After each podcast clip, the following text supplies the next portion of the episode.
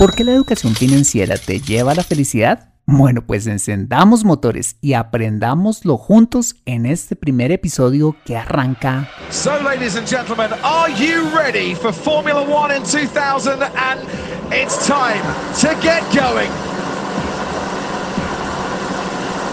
It's lights out and away we go. Bottas gets away well. He's alongside Lewis Hamilton and he's making a good progress. And they're back is uh, Daniel Ricciardo losing his front wing going into turn one. Bottas ahead of Hamilton. Vettel ahead of Leclerc. Verstappen going round the outside.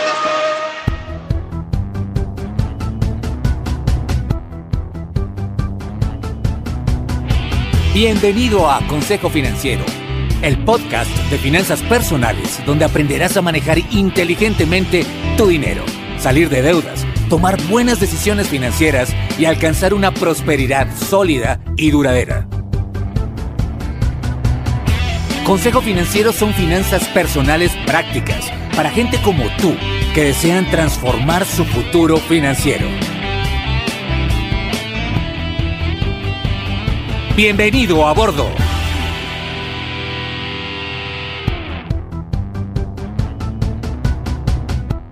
Hola, ¿qué tal? Soy Fernando Fernández y con los motores encendidos quiero darte la bienvenida a un nuevo arranque de temporada de Consejo Financiero, tu podcast, tu programa de finanzas personales en el que aprenderás a manejar inteligentemente tu dinero, a salir de deudas, a tomar buenas decisiones financieras de consumo, ahorro e inversión y los principios para alcanzar una prosperidad sólida y duradera. Tener educación financiera es un aspecto esencial para alcanzar tus objetivos de vida pues aunque tu profesión o área de conocimiento no sean las finanzas, todo lo que hagas en la vida involucrará dinero, por lo que necesitarás saber administrarlo inteligentemente para tener éxito en todo lo que hagas. En Consejo Financiero aprenderás de manera práctica lo que necesitas para convertirte en un experto de tus finanzas personales. Y como siempre te invito a visitar www.consejofinanciero.com, donde podrás encontrar este y muchos más contenidos de finanzas personales que su seguro van a ser de utilidad para tu vida financiera. Asimismo te recuerdo que puedes encontrarme en facebook.com como Consejo Financiero, en LinkedIn como Fernando Fernández Gutiérrez, en Twitter como arroba consejo acertado y en Instagram como consejo rayita al piso financiero. Bueno, muy bien, empecemos entonces con el episodio de hoy. Bienvenidos a bordo. Hola, soy Carlos Andrés Osorio y aparte de ayudar a otros y compartir con mi familia, una de las cosas que más me genera felicidad es poder ir a otros países y conocer culturas y costumbres de distintas personas. Eso me hace muy feliz. Mi nombre es Jorge Pinzón y lo que más me genera felicidad es tener salud. Fer, mi nombre es Karina Mendoza Martínez y lo que más me genera felicidad es estar con mi familia. Hola, soy Cristian David Acosta y lo que más me hace feliz en la vida es pasar tiempo con Dios, hacer ejercicio, tener unas buenas vacaciones, compartir con mi esposa, disfrutar a mis hijas. Eso es lo que más me hace feliz. Un abrazo, chao. Hola, soy Nilson Lara. Lo que me genera felicidad es hacer buenos negocios. Mi nombre es Jean Paul Beltrán. Lo que más me genera felicidad en la vida es agradar y buscar de Dios y poner en práctica sus enseñanzas en mi hogar, con mi esposa, con mis hijos y en el área laboral. Mi nombre es Juan Carlos Ospina. Varias cosas que me generan felicidad como viajar con mi esposa cuando puedo brindar ayuda a otras personas con amor y compasión. Mi nombre es Marcia Rocío Salazar Gómez y lo que me genera felicidad a mí en la vida es mi relación con Dios y el poder compartir de lo que tengo a los demás. Mi nombre es Mauricio Chávez. Eh, una de las cosas que más me genera felicidad es compartir tiempo con mi esposa y con mi hija. Bueno, yo soy Sebastián Ojeda y, y a mí lo que me hace feliz es andar en moto, en moto todoterreno. Soy Marta y lo que más me genera felicidad en la vida es compartir. Tomarme un café con mi familia, con mis padres, con una amiga, disfrutar de esos momentos de compañía con alguien.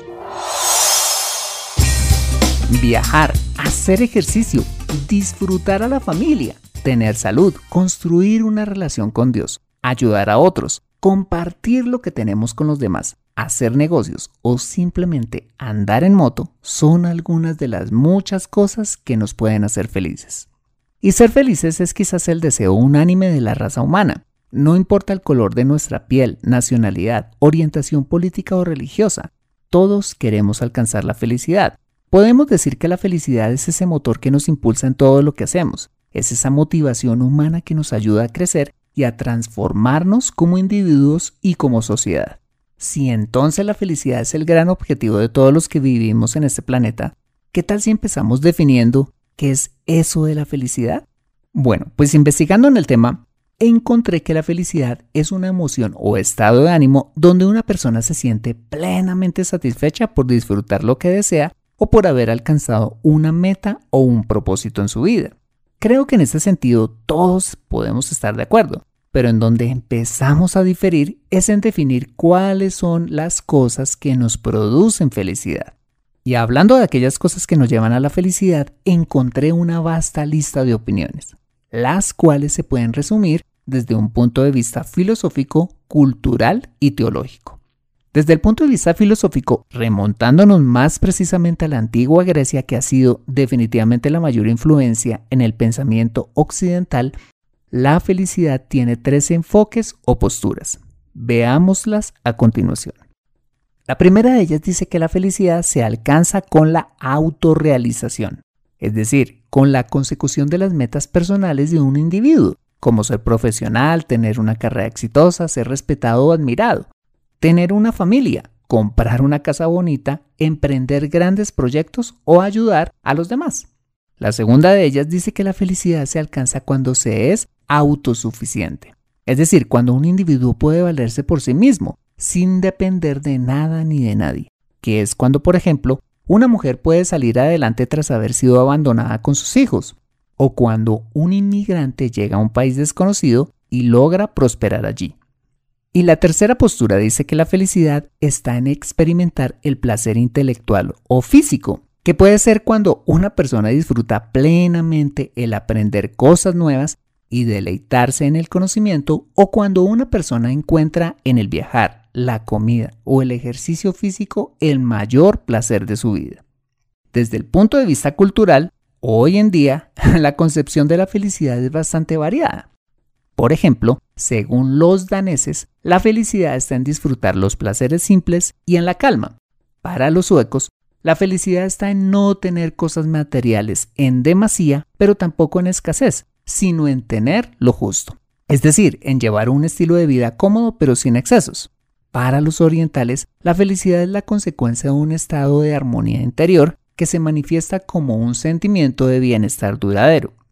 Para los japoneses, la felicidad está en el ikigai, es decir, en tener un propósito superior en la vida, encontrando el punto medio entre dedicarse para lo que se es bueno, lo que apasiona y lo que el mundo necesita, bastante profundo. Para los noruegos, la felicidad está en pasar tiempo al aire libre, disfrutar del entorno y de la naturaleza. Y finalmente, desde el punto de vista teológico, Hablando más precisamente de la cultura judeo-cristiana, la felicidad se basa en llevar una estrecha relación con Dios y en aplicar a la vida diaria las enseñanzas de las escrituras, como lo es amar a los demás como a sí mismos, traducido especialmente en ayudar y servir a los demás. Ejemplos de ello es cuando un individuo encuentra la felicidad siendo misionero, o cuando una persona dona su tiempo y capacidades a organizaciones benéficas con las que simpatiza, como organismos de ayuda internacional, fundaciones o a su iglesia. Todo esto es a grandes rasgos lo que entendemos como felicidad. Pero como vemos, la felicidad para una persona puede ser distinta de lo que es para otra, dependiendo de su formación, sus principios éticos y espirituales o su entorno, entre muchas otras variables. bueno, ¿y qué tiene que ver la educación financiera con la felicidad? Acompáñame después de este mensaje y descubrámoslo juntos. Ya regresamos. Me siento atascada en mi vida financiera y no sé por dónde empezar. Quiero ahorrar para la universidad de mis hijos, pero no sé dónde hacerlo. Me gustaría invertir en fondos de inversión, pero no sé dónde ni cómo. Deseo tener un seguro de vida, pero no entiendo del tema. Quisiera planear mi jubilación pero no tengo quien me asesore. Si vives en Colombia y este es tu caso, no te preocupes, ve a www.consejofinanciero.com slash asesoría guion al medio financiera y solicita la asesoría que requieres en forma personalizada. Consejo Financiero, mejor educación financiera, mejores decisiones. Regresamos a Consejo Financiero. En el primer segmento de este episodio vimos qué significa desde diferentes enfoques la felicidad. Ahora veremos cómo encaja la educación financiera con esta.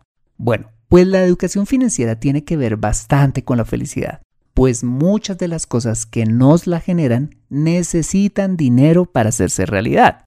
Es cierto que el dinero no es la felicidad y que no todo lo que nos conduce a ella obligatoriamente necesita dinero, pero como este es un podcast de finanzas personales, hoy nos centraremos en aquellas cosas que nos generan felicidad y que requieren de dinero para materializarse.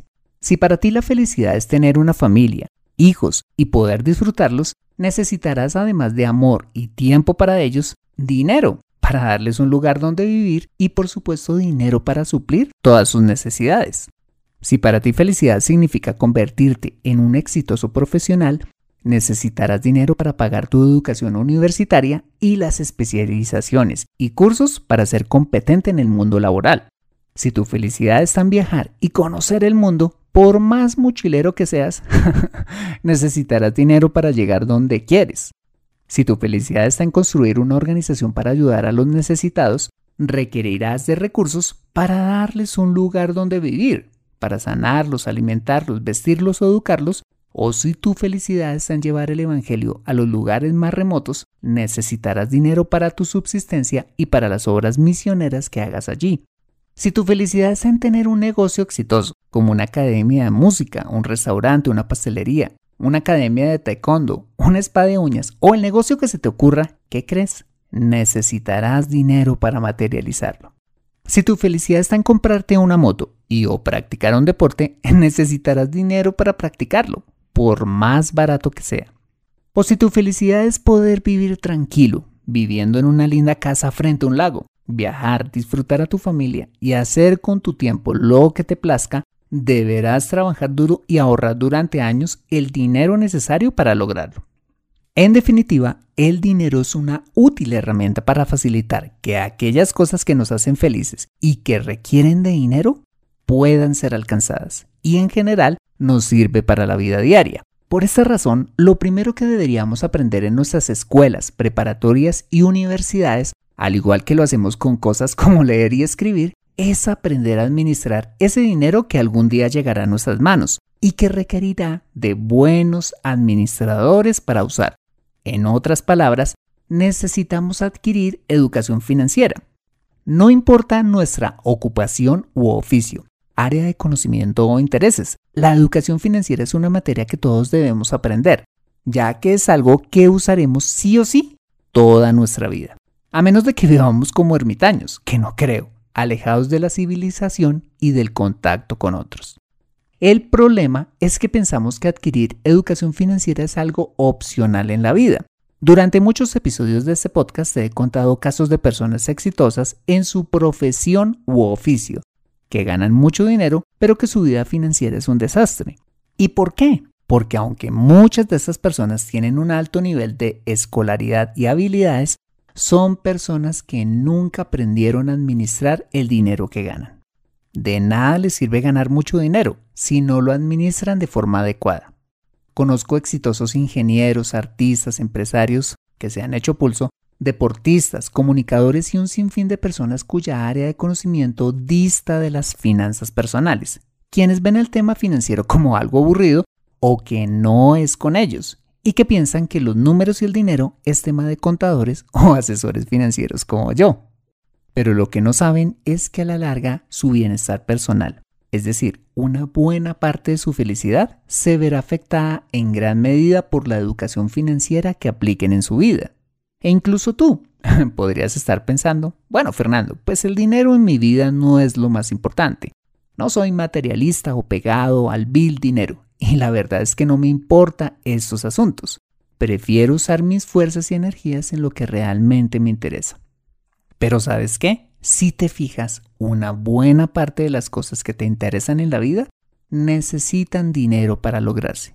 ¿No valdría entonces la pena adquirir educación financiera para desarrollar lo que más anhelas? Mira, la educación financiera es un poderoso medio a través del cual puedes alcanzar la felicidad, pues te ayuda a concretar todas aquellas cosas que te la generan, por lo menos las que requieren de dinero. Y aquí es conveniente hacer una importante aclaración. El dinero no es el objetivo o la felicidad per se. Es simplemente una útil herramienta que te facilita materializar algunas cosas que te harán feliz. Nada más.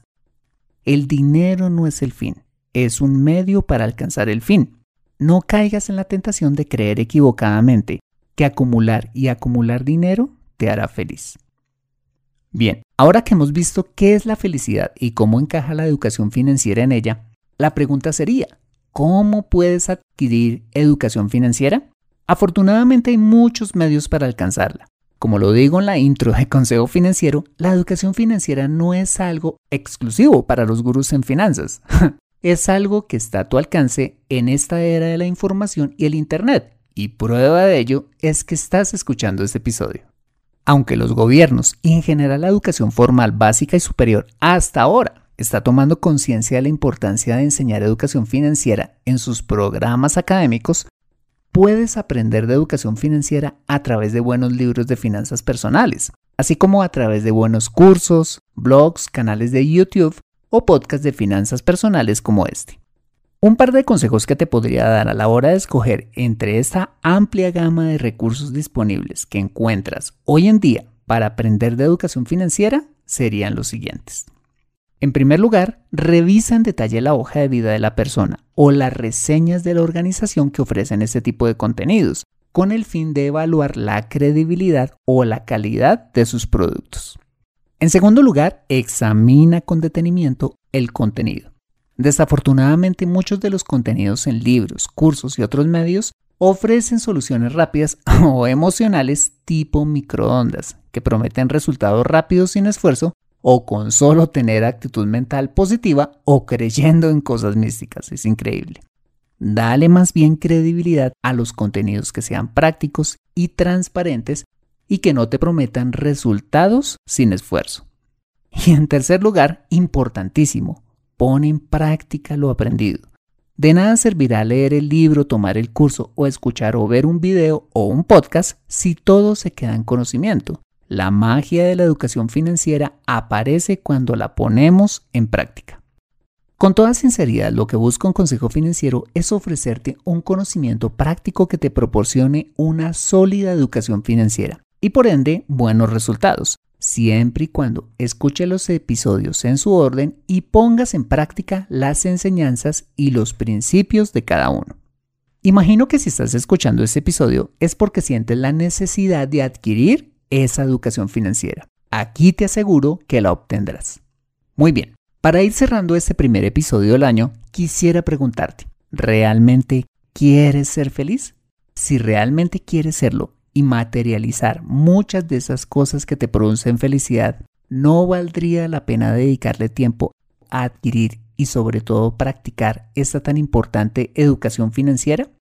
Quiero decirte que la felicidad en la vida cuesta. Sí, para obtener todo lo que deseas, sea material o inmaterial, la felicidad cuesta tiempo, esfuerzo y como lo veíamos también en muchos casos, dinero. La felicidad se alcanza con mucho más que comerse las 12 uvas y pedir deseos a medianoche del 31 de diciembre. Es por todo esto que la educación financiera es tan importante, como aprender a leer y escribir, pues es algo que vamos a necesitar todos los días de nuestra vida y que nos llevará a materializar una buena parte de lo que para ti y para mí significa la felicidad. Bienvenido entonces a este nuevo año donde encontrarás en Consejo Financiero un recurso para obtener esa tan necesaria educación financiera. Bienvenido a bordo. Aprende a controlar tu dinero en Consejo Financiero. Bueno, muy bien, este ha sido el episodio número 118 de Consejo Financiero. Si te ha gustado este episodio, házmelo saber suscribiéndote al podcast y sobre todo escribiendo tu valioso comentario en torno a este programa. Y si escuchas este episodio desde un iPhone o un iPad, para mí sería súper valioso si me dejas tu opinión acerca del programa. Eso lo puedes hacer al entrar a Consejo Financiero a través de la aplicación podcast de tu dispositivo y bajar hasta calificaciones y reseñas y dejarme tu opinión dando clic en escribir reseña. Esto me ayudará un montón para posicionar aún más el programa y de esta manera poder llegar a muchas más personas. Mil gracias por tu ayuda. Asimismo, te invito a compartir este episodio a través de tus redes sociales, con tus contactos, familia o amigos a quienes consideres les sea útil este episodio para su vida financiera y personal. Bueno, muy bien, soy Fernando Fernández, su asesor financiero y anfitrión de este programa, el sello de José Luis Calderón en la edición de este podcast. Muchas gracias por compartir tu tiempo conmigo de regreso al trabajo, haciendo la dieta, quemando calorías en el gimnasio, donde quiera que estés y recuerda. Consejo Financiero son finanzas personales prácticas para gente como tú que desean transformar su futuro financiero. Buena semana y nos vemos en el siguiente episodio. See you later.